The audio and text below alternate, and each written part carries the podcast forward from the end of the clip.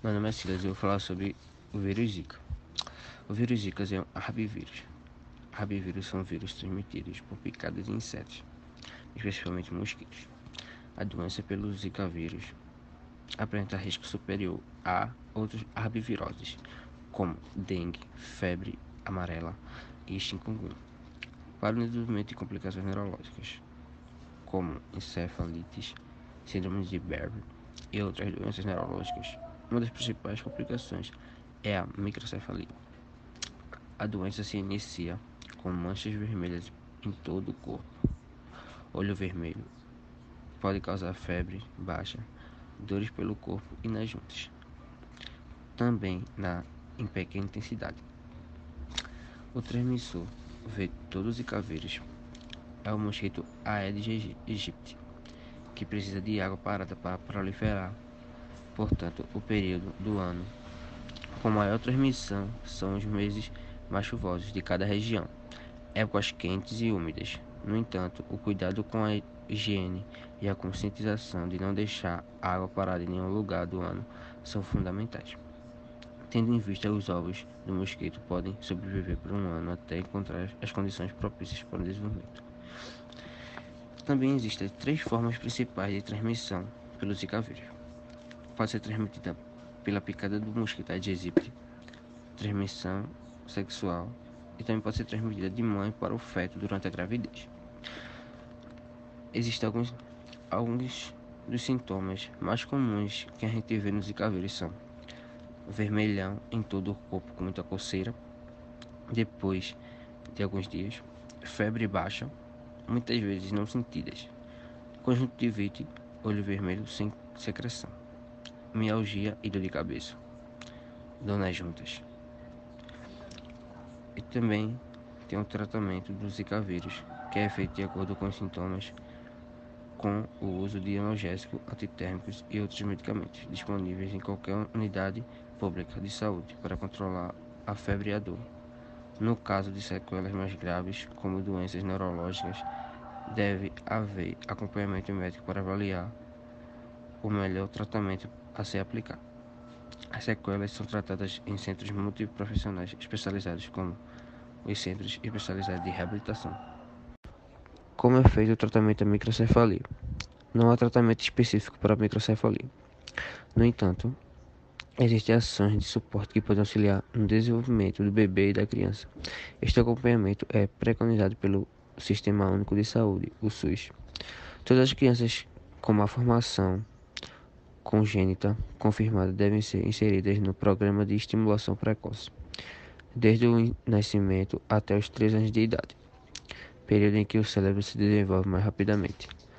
A simulação precoce tem como objetivo maximizar o potencial de cada criança, englobando o crescimento físico e a maturação neurológica e comportamental, cognitiva, social e afetiva que podem ser prejudicadas pela microcefalia.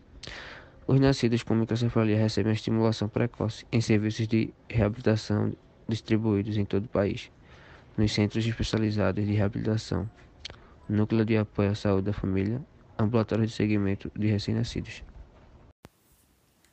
Meu nome é Suelen e eu vim falar sobre o que a microcefalia traz para essas crianças. Bom, o sinal mais evidente da microcefalia é o tamanho do crânio, significadamente menor do que o crânio de outras crianças do mesmo sexo e idade. Os portadores do transtorno apresentam um perímetro craniano menor do que 33 centímetros ao nascer. O cérebro das crianças portadoras de microcefalia geralmente apresenta partes lisas, em vez de saliências e reentrâncias. Dependendo da gravidade da malformação, Podem surgir também complicações, como deficiência cognitiva grave, comprometimento visual, auditivo e da fala, dificuldade de coordenação motora e equilíbrio, hiperatividade, baixo peso e estatura, onanismo e convulsões, a epilepsia. Portadores de microcefalia podem apresentar também uma deformidade crânio-facial, característica do transtorno, resultado do descompasso que ocorre entre o crescimento do crânio e o do rosto, que se desenvolve normalmente. Como consequência, eles apresentam cabeça pequena, com couro cabeludo solto e meio enrugado, testa curta e projetada para trás, face e orelhas desproporcionalmente grandes. Meu nome é Tainara e eu vou falar sobre as consequências acometidas pelo Zika vírus em mulheres grávidas. A infecção pelo Zika vírus na gravidez representa risco para o bebê. Isso porque o vírus consegue atravessar a placenta e atingir o cérebro do bebê e comprometer o seu desenvolvimento, resultando na microcefalia e outras alterações neurológicas, como falta de coordenação motora e deficiência cognitiva. Essa infecção é identificada por meio dos sinais e sintomas apresentados pela grávida, como o aparecimento de manchas vermelhas na pele, febre, dor e inchaço nas articulações, bem como por meio da realização de exames que devem ser indicados pelo médico e que permitem a identificação do vírus.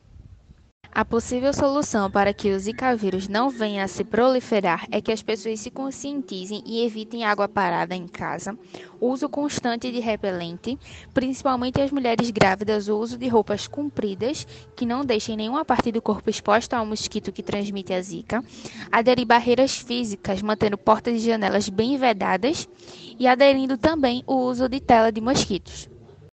Sobre os aspectos sociais, podemos dizer que as condições que os indivíduos vivenciam, composto pelos aspectos econômicos, culturais, étnicos, psicológicos e comportamentais, influenciam diretamente na saúde da população.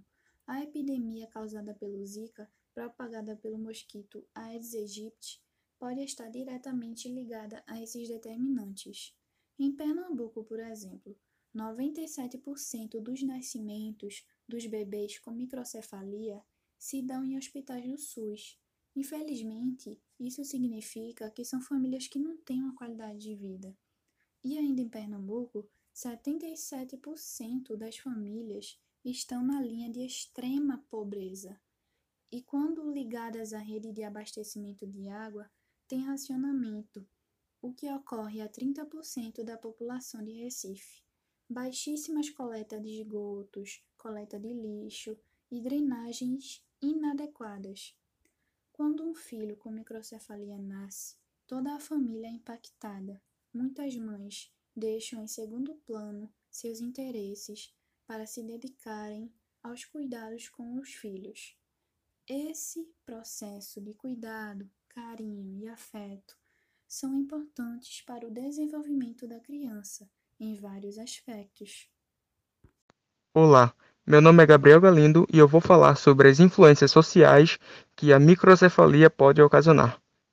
Bom, houve um relato de que a chegada de uma criança com microcefalia numa família pode causar um impacto muito grande, fazendo com que o primogênito, a criança mais velha, possa contrair um certo ciúme com a criança que está tendo mais atenção com os pais, principalmente com a mãe por conta do risco que a criança pode obter.